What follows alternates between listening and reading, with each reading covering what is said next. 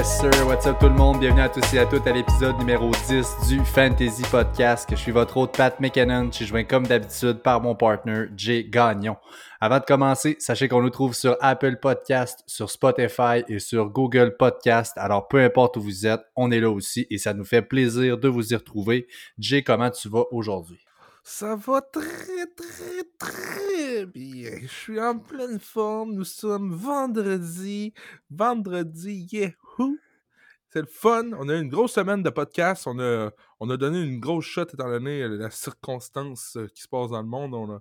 On, était tous les deux à la maison, donc on en a profité pour euh, sortir du gros contenu. Donc, euh, je suis bien content. Bien content de notre semaine. Ça va bien la fin de semaine arrive, ça, fait, ça va faire du bien aussi. On va revenir fort la semaine prochaine. Bon, ben content que tu sois heureux, mon ami. Au programme aujourd'hui, quelques nouvelles et on poursuit évidemment le tour d'horizon des divisions de la NFL. On est rendu maintenant à, la AFC North. Euh, on va vous donner un résumé encore une fois des implications pour le fantasy et y aller aussi de nos prédictions pour le classement final. Euh, comme je le disais aujourd'hui, la AFC North qui regroupe les Ravens, les Bengals, les Browns et les Steelers. Avant d'aller plus loin,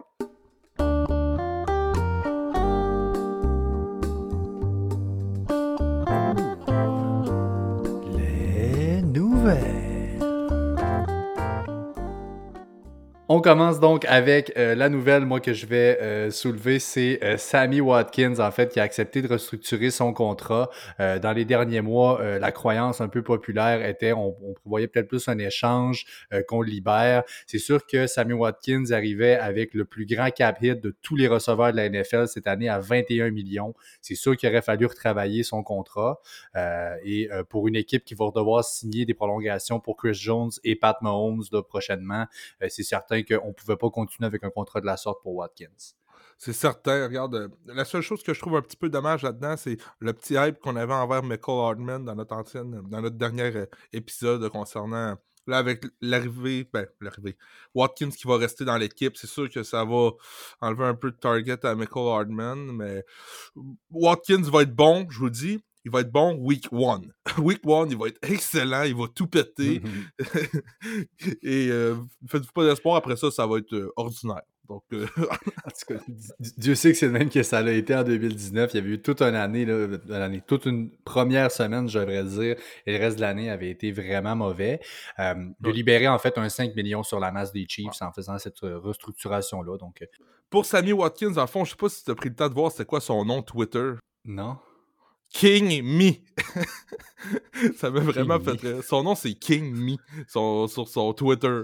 Fait que là, le gars, il, se pense déjà assez bon. Là. Dans le fond, ça m'a fait rire. Ça me tentait de vous le dire. Allez le suivre. King Me, c'est Sammy Watkins. Alright, donc on va sur ça. Euh, moi, je vais continuer avec ma deuxième nouvelle. Je vais te laisser, Jay, après. Avais quelque chose à nous partager aussi. Euh, J. Davian Clowney, on l'a déjà dit, rechercherait en 17-18 millions à peu près. Euh, je croyais plus que le temps passe, en fait, je croyais que les Seahawks auraient des bonnes chances de signer. Mais là, clairement, euh, les favoris en ce moment, euh, ce qu'on voit un peu partout, c'est les Jets et les Titans euh, qui seraient les favoris pour aller chercher. c'est sûr qu'avec un salaire comme celui-là, je serais surpris que les Seahawks aient le retrouver. J'ai parlé d'Everson Griffin.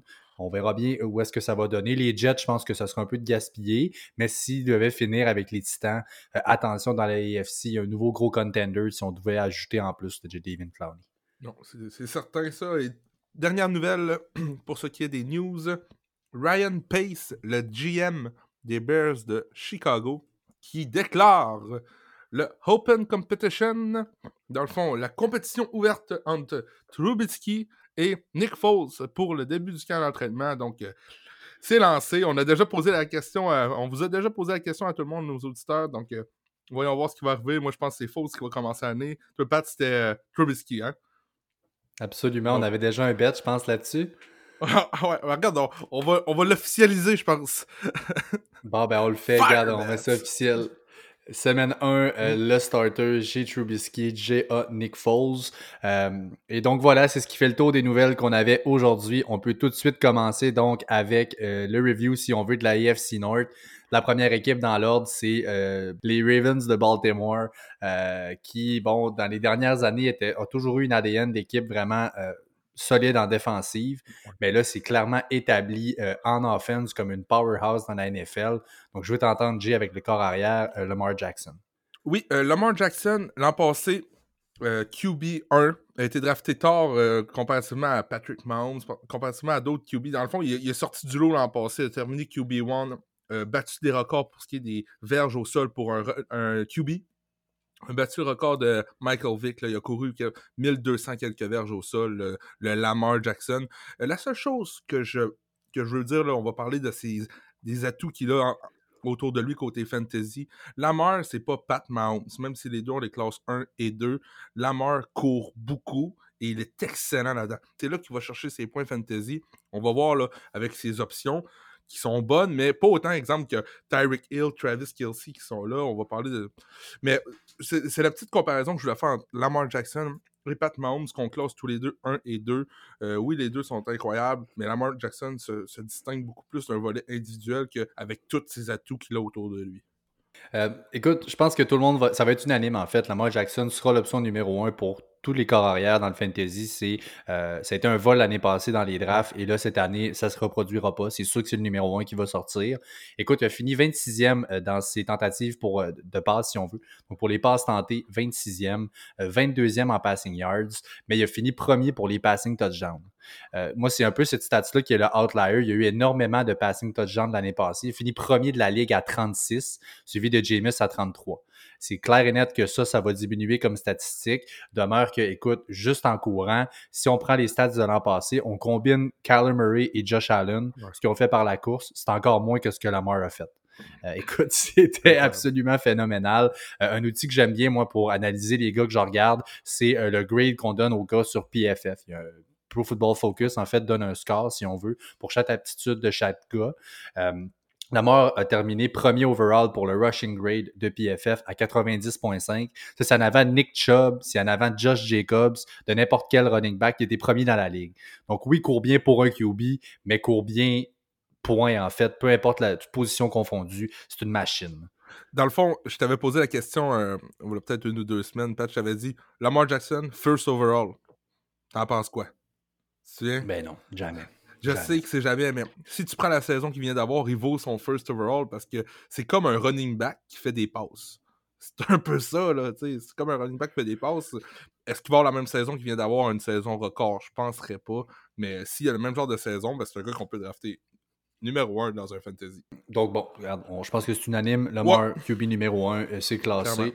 On ferme le tiroir. Maintenant, running back là-bas, Mark Ingram, qui est l'option numéro 1, euh, ben, comme de fait, euh, dans ce backfield-là. Bon, l'année passée, en fait, c'est un investissement qu'on devait faire en allant chercher Mark Ingram. On savait pas trop trop l'offense que ça donnerait là-bas. en arrivant, en fait, c'était le 23e meilleur running back sur les classements. Mais là, a terminé avec au-dessus de 1000 verges, 15 touchdowns et il a fini 11e running back dans l'année. Donc là, clairement, une année très productive.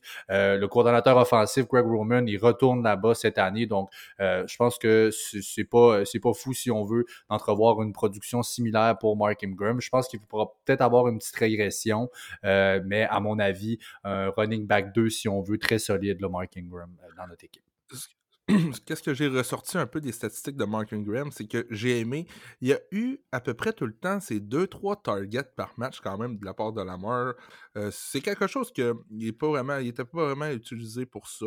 Il, a eu ces targets-là, donc c'est des points dans le PPR dans le FPPR. Il a terminé l'année avec 10 touchés. Donc, euh, très solide pour Mark Ingram. Par contre, Baltimore a eu une excellente saison. Ils ont gagné toute l'année. Qu'est-ce qui arrive quand tu gagnes? C'est que tu cours beaucoup plus. Donc, ça va vraiment dépendre aussi de l'équipe s'ils vont avoir le même style de saison que l'an passé. Parce que si Baltimore se met à perdre quelques matchs, je pense que Mark Ingram va être effacé de, l'équation. Puis c'est peut-être les receveurs qu'on va parler justement bientôt qui vont être un peu plus inclus dans, le Lamar Jackson Fantasy Production. Ce qu'il faut dire aussi, c'est sûr qu'il y a une grosse production par la course des Ravens, mais c'est venu vraiment par le Lamar parce que la O-line là-bas, en fait, euh, pas vraiment vargeux si on veut, à part peut-être Ronnie Stanley qui est leur left tackle, c'est pas vraiment incroyable. Donc, euh, on verra ce qu'on sera capable d'aller chercher pour euh, les Ravens, mais demeure que dans une attaque aussi aussi productive si on veut. Il y a clairement des goal line carries, euh, une production un peu garantie pour euh, Mark Ingram. Maintenant, leur option numéro un comme receveur, et là, je veux t'entendre, c'est ton, euh, ton bien-aimé, en fait, Marquise Hollywood Brown. Hollywood Brown! Moi, Marquise, j'enlève ça. C'est Hollywood Brown. Je l'aime, Marquise Hollywood Brown. L'an passé, saison recrue et clairement le target numéro un du MVP de la ligue. Comme je viens de dire, c'est pas Pat Mahomes, Lamar Jackson, c'est Lamar Jackson et il utilise beaucoup ses jambes. Son target numéro un, je parle côté receveur de passe, parce qu'on va parler de son vrai target numéro un dans pas, dans pas longtemps, mais côté receveur, c'est Marquise, Hollywood Brown que je vais voir, je vais, regarder, c'est sûr, cette année dans mon draft. C'est quelqu'un qui, qui, me tient à cœur. Il y a Deep Threat. j'ai hâte de voir comment ils vont l'utiliser à sa deuxième saison. Ça, ça risque d'être euh, très impressionnant. Il a seulement 22 ans, Marquise Hollywood Brown. Donc, euh, clairement, l'option 1 en tant que receveur de passe.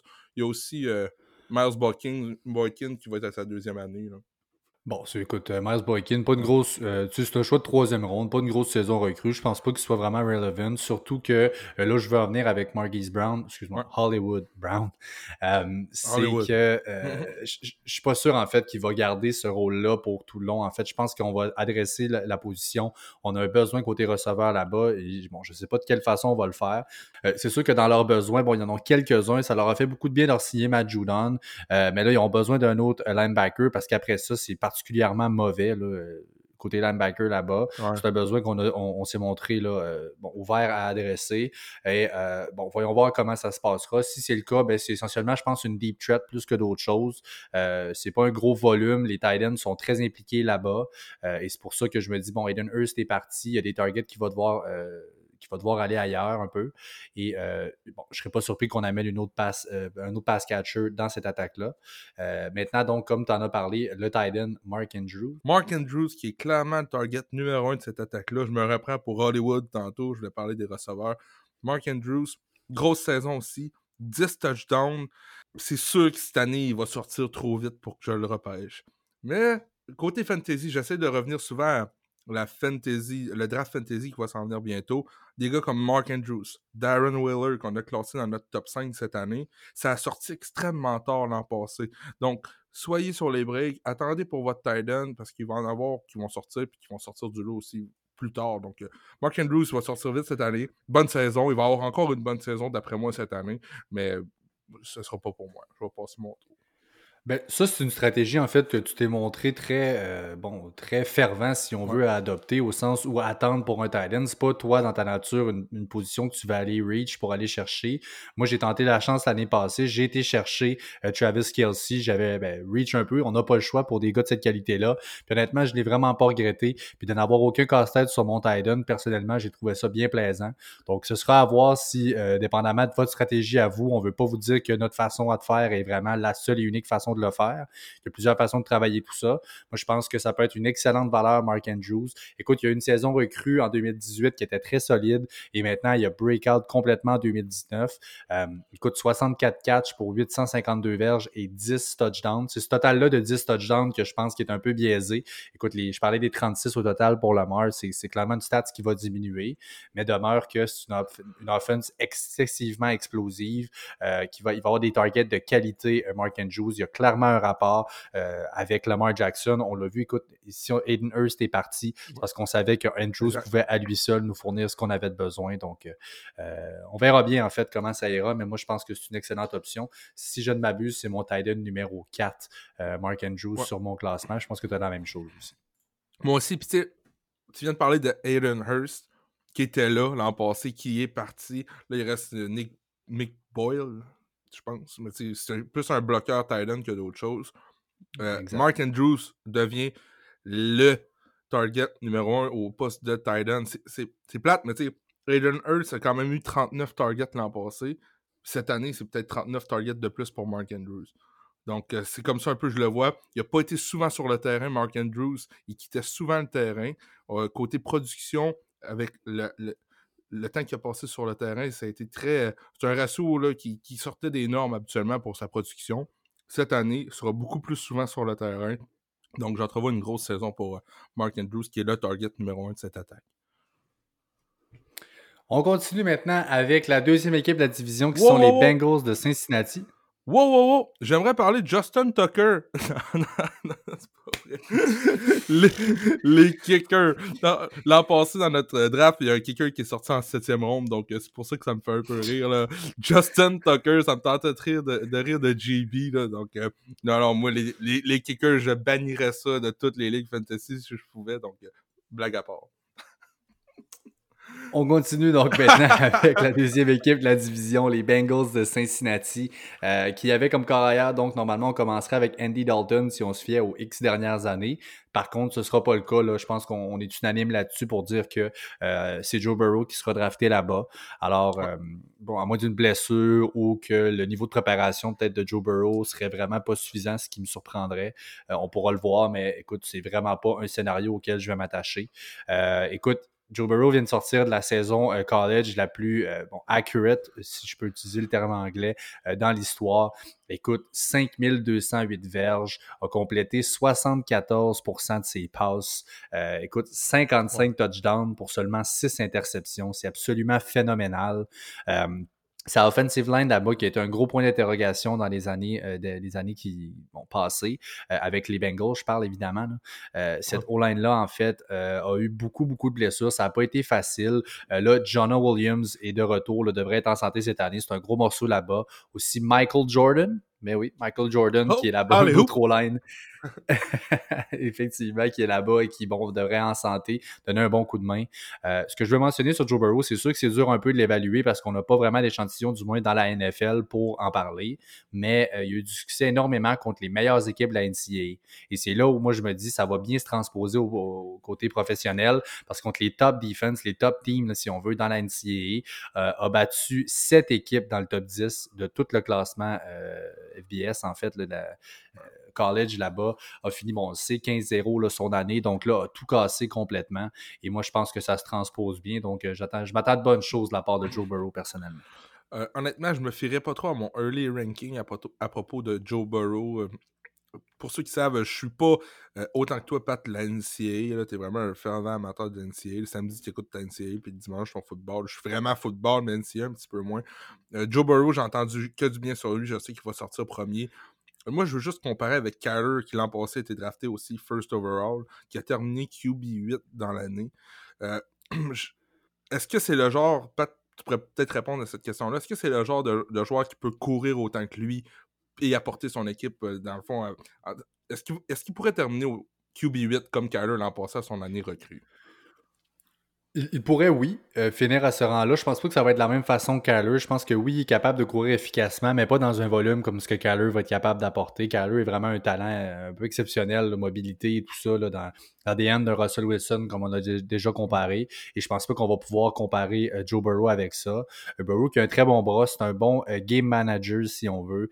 plus dans le style, ben, écoute, pas vraiment un pocket passer parce qu'il y a eu des bonnes statistiques par la course, mais demeure que je pense que la raison pour qu'on va l'apporter, surtout avec Joe Mixon, qui est une grosse option dans notre backfield. Ça va être pour euh, établir, si on veut, une option plus safe euh, par la passe. Euh, je pense que c'est avec son bras qu'il sera capable d'établir. Mais oui, je pense pas que s'il finit à l'année au huitième rang avec toutes les options qu'on va passer juste ici, personne ne va tomber en bas de sa chaise. OK. Parce que justement, je l'ai QB 26 présentement. Puis je veux pas le ranker aussi haut en pensant que, tu sais, on entend plein de choses sur lui. Je vais peut-être remodifier un petit peu ce côté-là de mon ranking, sauf que euh, je dois en voir un peu.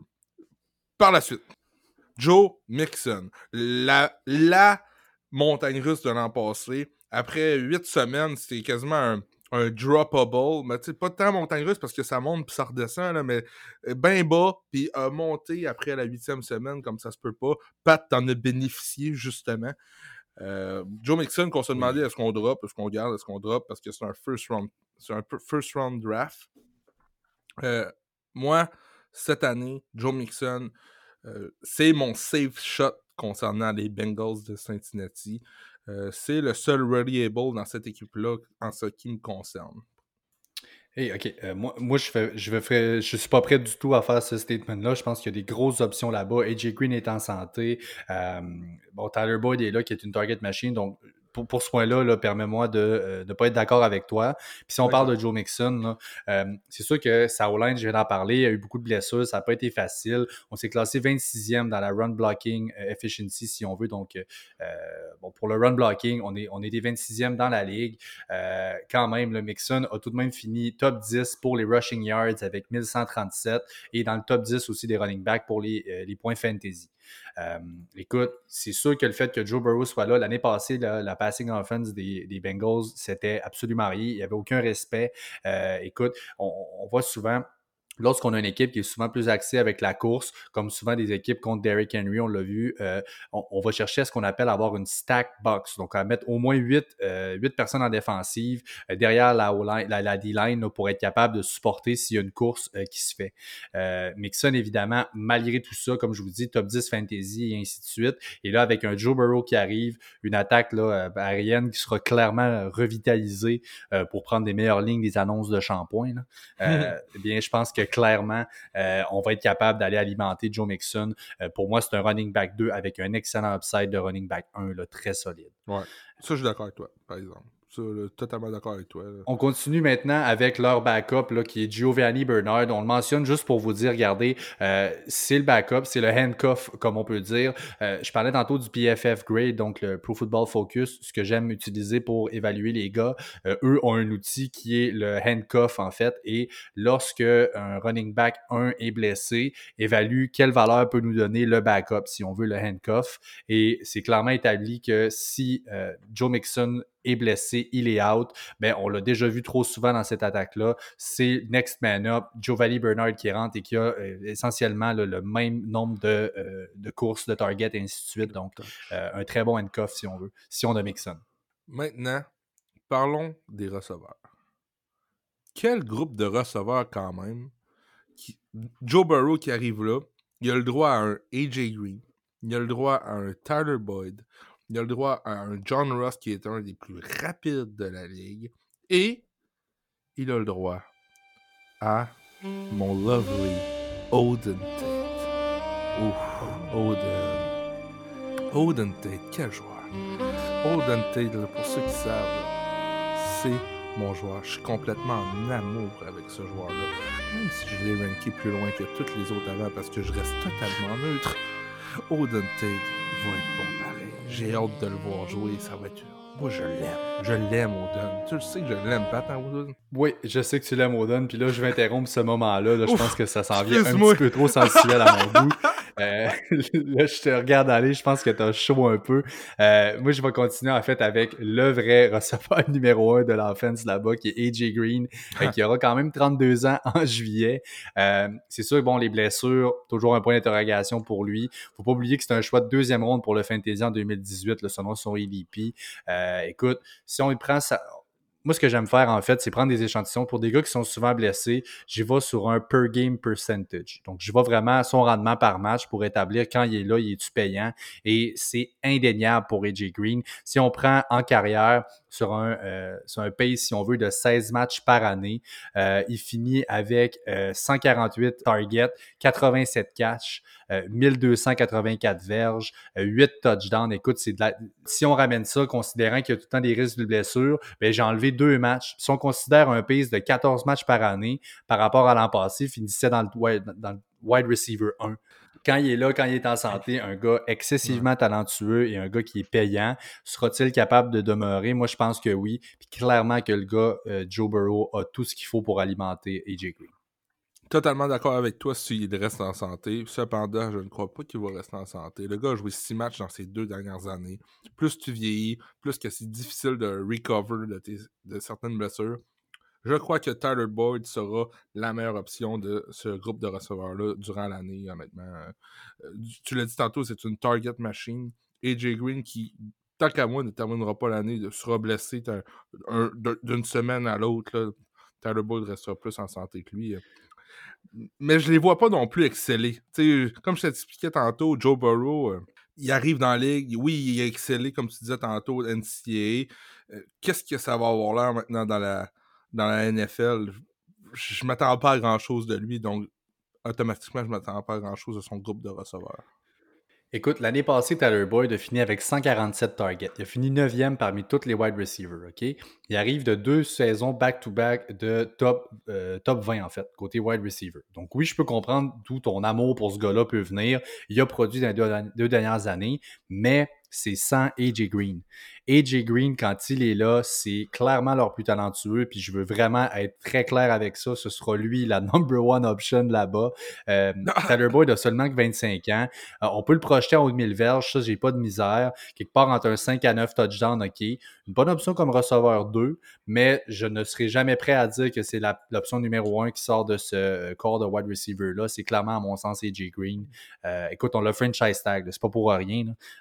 ce gars-là a une valeur, on l'a haut dans notre estime euh, du côté de Cincinnati. Je pense que ça va se répercuter, si on veut, dans les targets qu'il va recevoir. Je trouve que c'est vraiment mystérieux ce que ça nous qu'est-ce que les Bengals peuvent nous réserver cette année. Ça peut être vraiment un flop, comme ça peut être vraiment quelque chose d'impressionnant en lien avec Joe Burrow. Moi, je trouve ça mystérieux, j'ai hâte de voir. Ben, la possibilité de flop est pas très haute du fait que la barre euh, qu'on a laissée avec l'année 2019 qu'on a eue est très basse. Donc là, euh, tu sais, je veux dire, flopper par rapport à quoi, OK. Moi, je pense que c'est sûr que ça va être une amélioration. Un gars comme Joe Burrow peut pas impacter négativement, si on veut, quand ce que tu avais, c'était un Andy Dalton qui est plus tout à fait au sommet de sa carrière. Euh, bon dernière option en fait qu'on a, là, on a parlé déjà en, masse de Harden Tate, on repart pas avec ça, mais il y avait John Ross aussi, qui est pas vraiment relevant. C'est essentiellement un deep, deep threat parce qu'on sait qu'il est terriblement rapide. C'est toujours lui qui a le record pour le, euh, le 40-yard dash le plus rapide au combine à 4.22. Euh, bon, Burrow a le bras qu'il faut pour exploiter sa vitesse, mais oubliez ça, c'est un touchdown dependent puis beaucoup trop irrégulier pour, surtout dans une offense comme celle-là là, pour le fantasy. Exactement. Regarde, l'an passé a commencé l'année en feu. Je sais pas si tu t'en souviens, Pat. C'était du. Euh, première game, 158 verges par la passe. Deuxième game, 112. Par la suite, le bon vieux John Ross est revenu. 22, 36, 28, 24 verges de Wrestling Yard. Donc, euh, pas tant de gros impact, le John Ross. Ça va être AJ Green ou Tyler Boyd. Oh, j'ai senti que t'as pas aimé mon point hein, que Tyler Boyd serait l'option numéro 1 là-bas.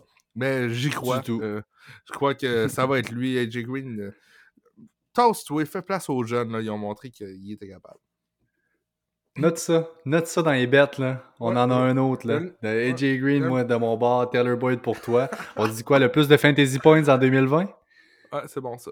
C'est bon? Plus de fantasy points en 2020. Puis là, on parlait de John Ross, à quel point c'était irrelevant. Ben, dans la même veine, on y va avec le Titan CJ Ozuma, euh, qui, bon, écoute, il y aura peut-être un narrative, si on veut, de jeunes corps arrière qui arrivent, euh, des targets poussés au Titan. Si ça arrive, ben, tant mieux pour la personne qui l'aura. Moi, je peux vous jurer qu'il ne sera pas dans mon équipe, puis que euh, je n'accorde aucune importance à CJ Ozuma. maintenant, la troisième équipe de la division, qui sont les Browns de Cleveland, qui étaient arrivés en 2019, en fait, avec le le, plus gros hype, si on veut, de la ligue, ou presque, c'était, euh, on s'attendait à énormément euh, de cette offense-là. Et là, je suis bien curieux de t'entendre, Jay, de ce que tu entrevois. On commence avec le QB, en fait, Baker Mayfield. Eh oui, pas besoin de vous dire que je suis dans le hype train pour Baker Mayfield et les Browns de Cleveland, le hype train. Honnêtement, un an plus tard, je trouve ça bon. Tout, tout redescend un petit peu. L'an passé, full de pression. Baker Mayfield était partout. Les, les, publicités euh, par-ci, par-là, par-là, par-là, par-là, par-là. Honnêtement, cette année, j'entrevois de grandes choses. Euh, non pas par l'ajout ou whatever. De... Regarde, ils ont ajouté Austin Hooper à l'attaque qu'on va parler tantôt. Ils ont ajouté, par exemple, du lourd à la ligne offensive. Puis je pense que c'est de là que ça starte leur, leur succès. Baker Mayfield que j'ai classé QB13 cette année, c'est haut. Je sais que c'est haut. Je m'embarque dans quelque chose euh, qui, qui, qui, sort un petit peu des boulamites. Là, mais bon, moi je vois Baker Mayfield exceller. Ne pas oublier Case Keenan qui est rendu le QB numéro 2 là-bas qui va aider Baker Mayfield. C'est sa troisième année, j'y crois. Je crois que Baker va cuisiner les défensives adverses. Euh, donc là, moi, je vais parler un peu de 2019 de la part de Baker. Il a fini quand même à 3827 verges, 22 touchdowns, mais 21 interceptions.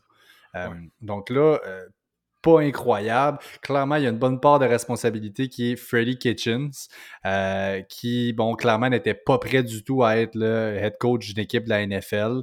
Euh, voyons voir, je pense que la meilleure chose du monde, c'est honnêtement Stefanski, je trouvais que c'était une excellente signature comme head coach. Moi, je crois en ce gars-là euh, mm. amplement. je m'attends à une bounce back season aussi de la part de Baker, donc je pense qu'on peut s'entendre avec lui. un carrière numéro 2 dans nos rankings, en fait, mais avec un bon upside de, de QB1. Moi, personnellement, je le classe 17e. Euh, toi, tu l'as 12? 13? 13.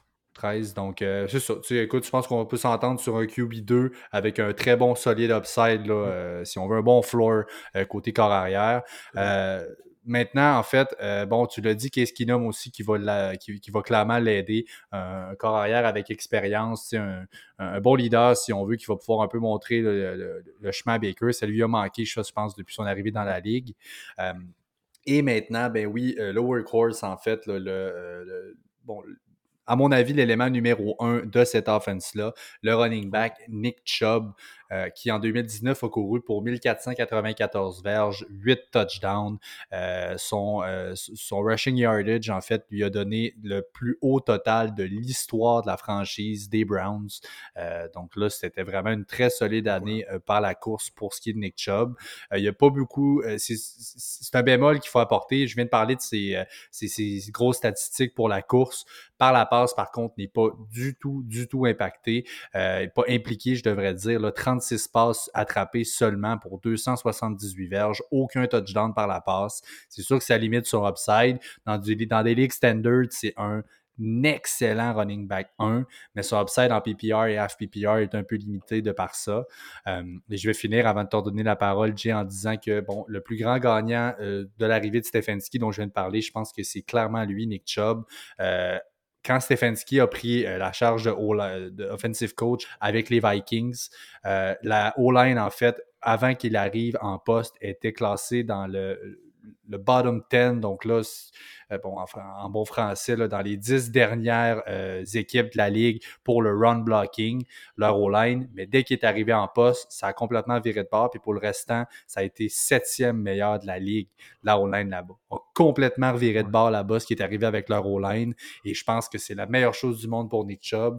Voyons voir ce que Kareem Hunt va donner dans la passing game. On en reviendra, mais je pense que Nick Chubb est un très solide RB1 pour cette année. Très d'accord avec toi, Patrick. L'arrivée de Conklin, justement, comme sur la ligne à, l'attaque des, euh, des Browns de Cleveland, c'est que du bon pour eux. Euh, maintenant, Nick Chubb. Nick Chubb, c'est un peu un Derrick Henry, mais un petit peu moins fort, si on veut. Nick Chubb ne fait que quoi? Tu as dit exactement, regarde, tu as pris mes notes, on dirait. Il n'attrapera pas de ballon. Euh, Karim Hunt qui est là pour ça. Est-ce qu'il va être fantasy relevant? C'est sûr que Karim Hunt va avoir un impact dans certaines ligues, mais Nick Chubb qui va avoir les courses, qui va avoir le workload que un propriétaire fantasy veut. Euh, moi aussi, Nick Chubb, je l'ai vraiment dans ma soupe, honnêtement. Je le vois septième running back cette année, et ça en half PPR. Donc, si tu as mentionné, tu disais tantôt euh, PPR, half PPR avec les réceptions, tout ça, un petit peu moins. C'est vrai qu'il est un petit peu moins relevant à cause qu'il n'attrape pas de ballon. Mais je crois que ses qualités de coureur vont surpasser un peu le, fait qu'il n'attrapera aucun ballon. Très bien mentionné. Puis euh, ce qui me fait peur d'autant plus par rapport à ton point, c'est qu'on a mis un euh, second round tender sur Kareem Hunt. Un choix de deuxième round comme tender. On s'est clairement assuré que personne n'irait le chercher. Ça, ce que ça me dit, Stefanski veut clairement l'impliquer dans la passing offense. Ça va définitivement euh, limiter le upside de euh, Nick Chubb, qui, lorsque j'ai sorti mes rankings initialement, euh, je l'avais mis cinquième et là, en réévaluant tout ça, je l'ai rebaissé au septième rang. Oh. parce qu'effectivement, son upside est trop limité. En standard, excellente option. En PPR, par quelques, quelques points, si on veut, les quelques rangs à mon classement. maintenant, les pass catchers là-bas, et là, il y en a deux un peu, un 1A et un 1B si vous me permettez l'expression. On commence avec OBJ, donc Odell Beckham Jr., qui en 2019, en fait, a eu quand même au-dessus de 1000 verges, euh, seulement 4 touchdowns. Euh, un total, garde de 10 touchdowns dans les deux dernières années. Et là, ça lui manque beaucoup. C'est ce qui avait, ce qui le rendait en fait tellement payant avec les Giants euh, dans ces grosses années. je pense que clairement, il y a une saison top 20 qui peut se dessiner pour Odell Beckham Jr. Mais là, on a vu Baker est clairement enclin à impliquer aussi Jarvis dans l'attaque. Maintenant, Austin Hooper est arrivé. On verra comment on va utiliser. C'est quand même le talent le mieux payé de la ligue, Austin Hooper. Donc là, il ne faut pas penser qu'il arrive là pour bloquer. Là, il va être clairement impliqué dans l'offense.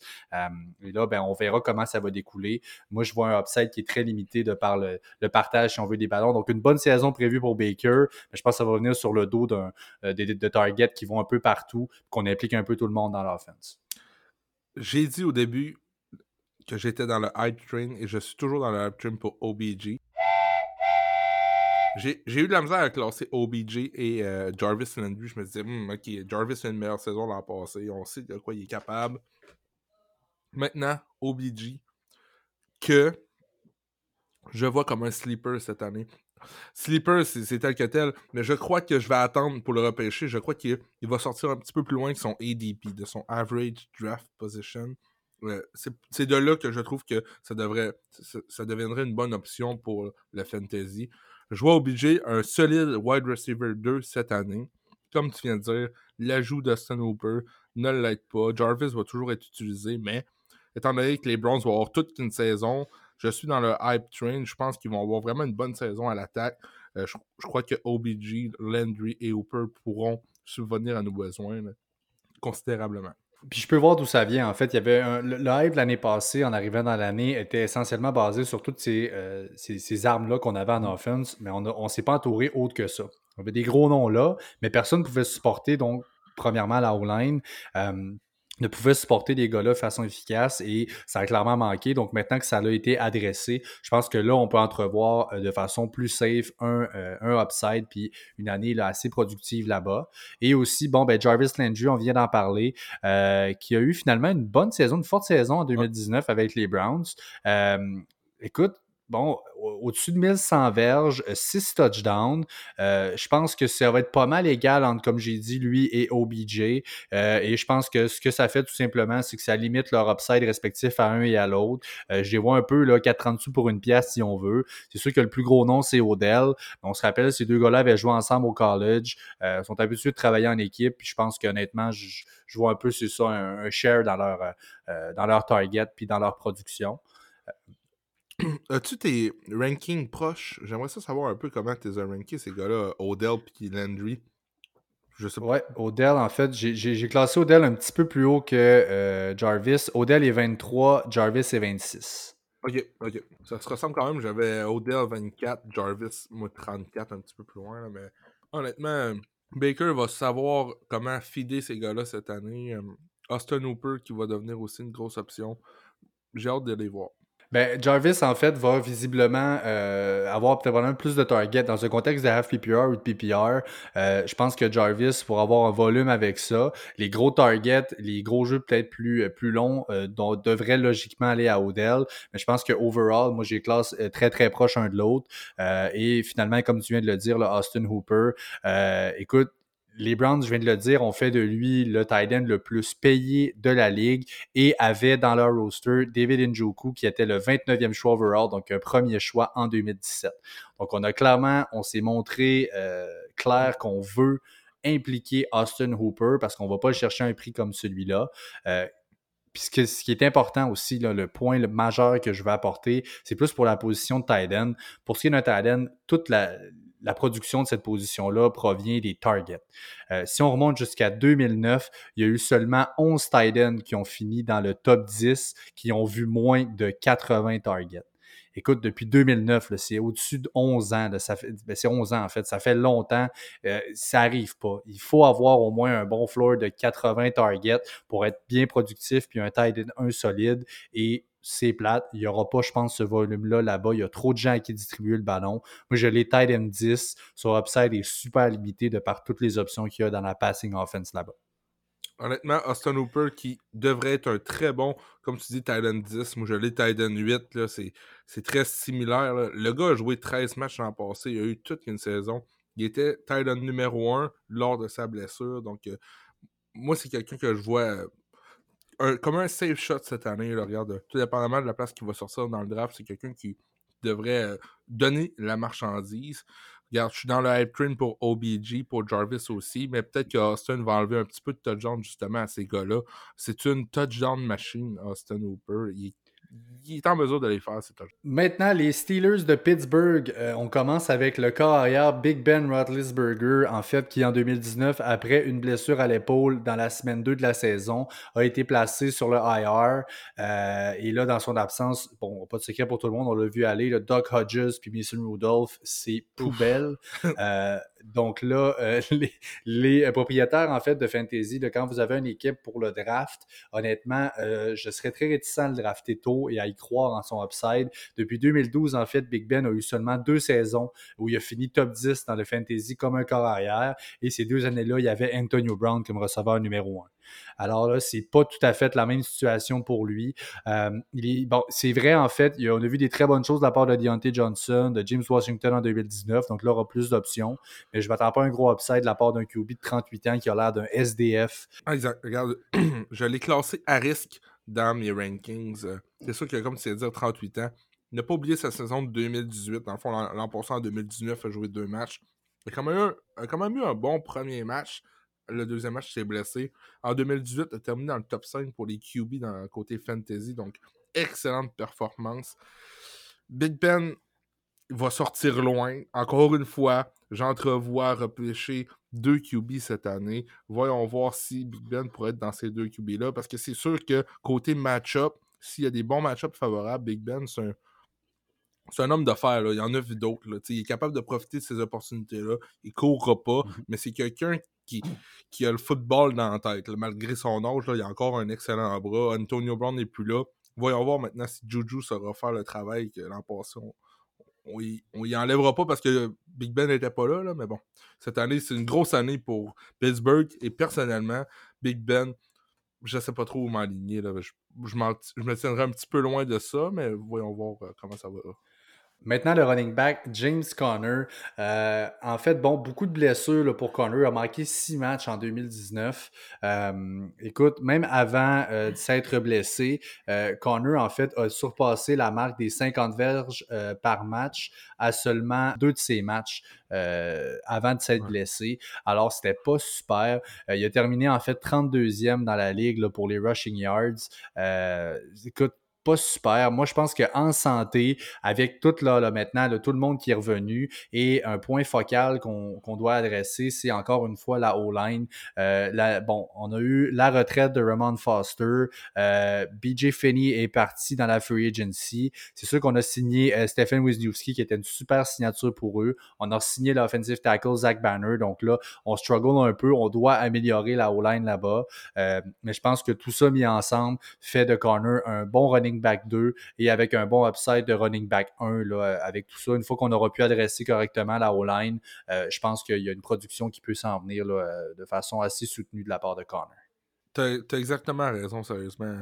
La santé, c'est le point euh, très important concernant James Conner. Est-ce qu'il va rester en santé? Si ce gars-là est capable de rester en santé, c'est de loin meilleur qu'un running back 20 comme je l'ai classé.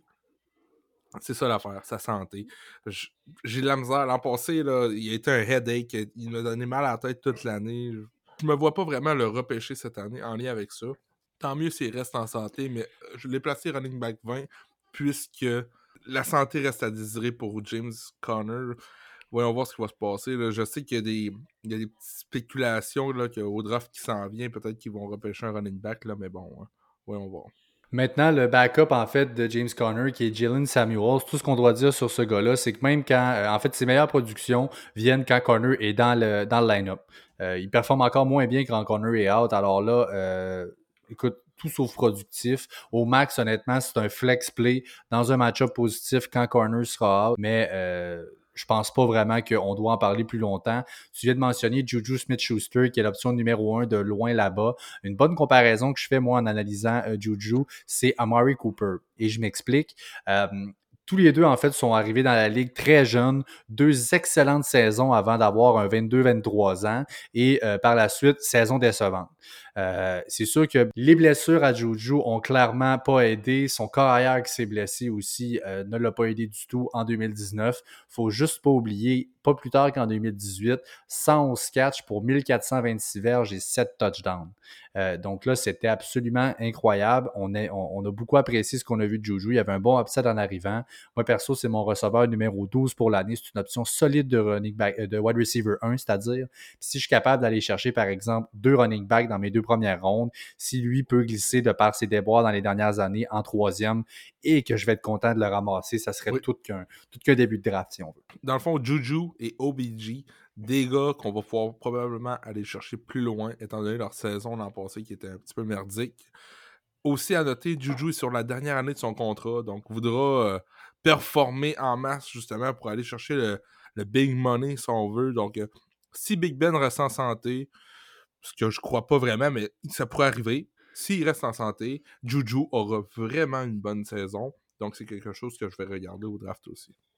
Et on finit avec les deux autres. Ben, on finit. On finit les receveurs des Steelers avec les deux autres options. Puis moi, honnêtement, je les, évalue un peu ensemble. Euh, les deux ont eu des saisons assez, bon, quand même parsemées de succès si on veut. Euh, si on prend en compte la dont j'ai parlé qui était mauvaise et les corps arrière qui étaient, ma foi, euh, Johnson, en fait, a eu 92 targets euh, dans la dernière saison, 59 catch pour 680 verges et 5 touchdowns. Euh, Washington, lui, 79 targets, 3 euh, touchdowns, 44 catch. Je ne passe pas toutes les stats en détail. C'est ce que je dis, moi, des weekly flex play. Donc, une semaine où un match-up sera favorable, ça me prend un gars sur mon flex. Il y a des blessures ou de quoi du genre. je regarde qui est la meilleure option après Juju là-bas, puis je peux aller le mettre là. Je ne vois pas vraiment plus d'upside que ça pour ces gars-là. Concernant les Titans des des Steelers, justement, il y a Eric Ebron et Vance McDonald qui sont de la partie. Vance McDonald, toujours là. Je le vois finir euh, vraiment loin dans le ranking, puisqu'ils ont signé Eric Ebron pas pour rien. Eric Ebron, qui est une tweet machine. quelqu'un qui adore tweeter. Quelqu'un qui dit que il veut avoir Big Ben comme meilleur ami cette année. Voyons voir ce qui arrivera, mais j'ai classé Eric Ebron 14e Titan cette année. Écoute, en 2018, Eric Ebron a fini Titan numéro 4 en PPR. Euh, en 16 matchs, en fait, euh, cette année-là, euh, il a finalement joué ses 16 matchs. 66 catch, si on veut, pour 750 verges et 13 touchdowns. Et là, c'est là que faut pas s'accrocher trop trop à cette année-là parce que les 13 touchdowns sont clairement un outlier. Euh, overall, en fait, bon, IR pour lui, les blessures. Euh, on joue seulement 11 matchs l'année passée. Euh, puis là, on a vu une production plus normale à 3 touchdowns overall dans l'année, 31 catch. C'est pas super.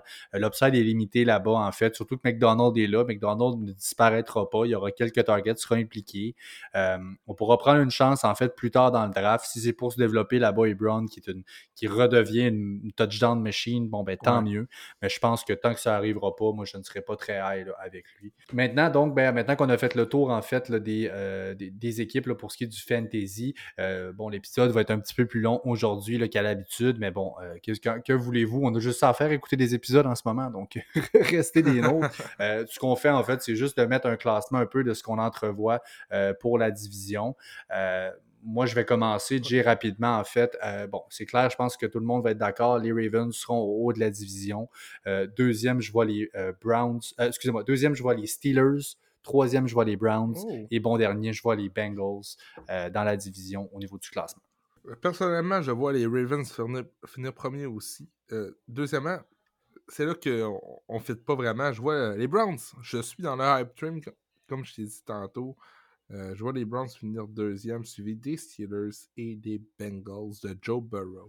Et voilà, donc c'est ce qui complète notre euh, épisode numéro 10. On vous invite à aimer, à suivre et à partager nos pages Facebook et Instagram à Fantasy Podcast, ainsi que nous suivre sur Twitter au A commercial podcast, donc P-O-D-C-A-S QUE. Euh, chaque mention j'aime, chaque commentaire, chaque partage, honnêtement, fait une grosse différence, puis on l'apprécie énormément, alors n'hésitez surtout pas. N'hésitez surtout pas non plus à nous écrire pour nous poser n'importe quelle question. On est prêt à ça au Fantasy Podcast à commencer à gmail.com. Nous allons répondre sous peu à plein de petites questions à moi et Patrick. Donc, euh, ça s'en vient. Écrivez-nous. Merci à tout le monde d'avoir été là dans le prochain épisode. On complète le tour de la NFL. Il nous reste seulement la AFC East. Ciao. Ciao, merci.